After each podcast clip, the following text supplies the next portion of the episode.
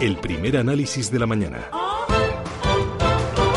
Con José Luis Cava, analista independiente. José Luis, ¿qué tal? Muy buenos días. Muy bien, buenos días. ¿Y esto qué pinta tiene? Vamos a ver, eh, yo lo que creo que lo que pasó el viernes, fue, las ventas se centraron eh, única y exclusivamente en los valores tecnológicos. Parece como si hubiera habido una descompresión. Ahora bien, las ventas fueron masivas. Eh, prácticamente el volumen de negocio eh, fue el doble o en alguno el triple de la media habitual. Luego podemos decir simplemente descarga en los valores tecnológicos. Esta descarga en los valores tecnológicos, si lo ponemos en contexto y lo relativizamos, vemos que es una caída relativamente que puede representar eh, menos del 0,38,2 si tenemos en cuenta la fuerte subida que experimentaron desde el suelo de novi, desde el 7 de noviembre. Por lo tanto, podemos considerarlo como una realización de beneficios pero yo tampoco lo veo demasiado grave. Eh, pensemos que estamos acostumbrados a, a, a, movimientos muy estrechos. Luego vamos a considerar como escenario más probable que es una realización de beneficios importante, probablemente acentuada por el juego de los ETFs. Recuerde que hay yeah la gestión activa la está machacando la gestión pasiva, se está desintegrando la gestión activa, el stop picking es que ya no lo quiere nadie, ni, ni los propios gestores de fondos, y es muy probable que también las ventas se hayan efectuado eh, justamente por el juego de la gestión pasiva. Por lo tanto, en principio vamos a colocarlo como algo concentrado única y exclusivamente en el sector de la tecnología. Pero hay un matiz hay un matiz. Cuando usted enfrenta valores de crecimiento frente a, los típicos valores value que, llaman, eh, vemos que mmm, los valores de crecimiento se han visto dañados. ¿Esto qué me hace pensar?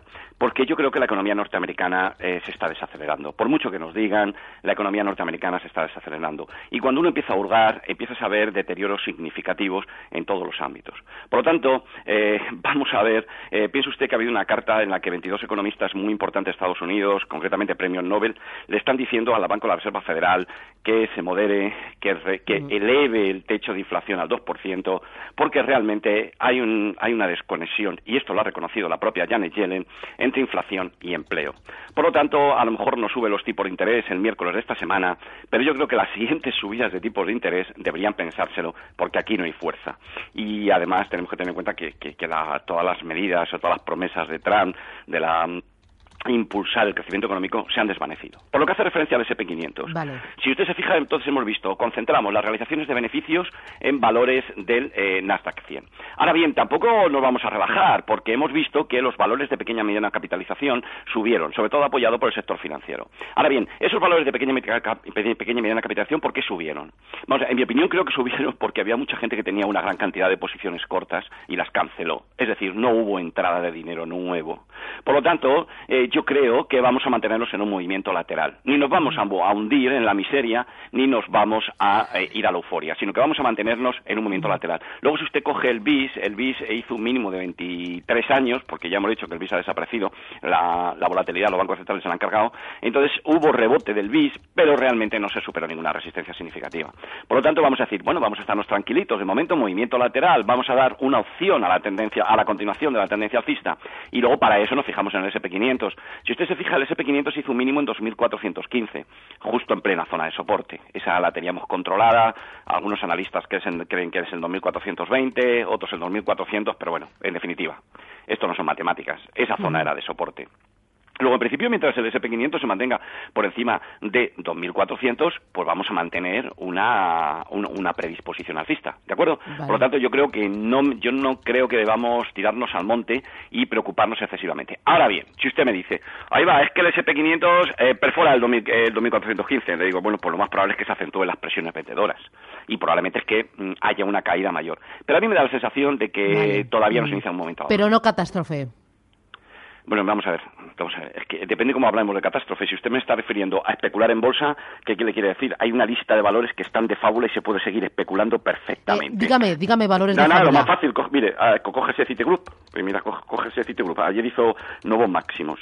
¿De acuerdo? Es decir, hay fiesta, hay claro que hay fiesta, por supuesto que hay fiesta. Ahora bien, lo que pasa es que no lo busquen valores de crecimiento, habrá uh -huh. que ir a otro tipo de valores, pero bien. fiesta sigue habiendo. ¿Me explico bien? Sí. Entonces, yo sinceramente, si usted me dice catástrofe de valores, no, no, no, si cuanto peor mejor, si esta gente seguirá inyectando liquidez, esto está manipulado. Lo mismo que decíamos la semana pasada y hace un mes.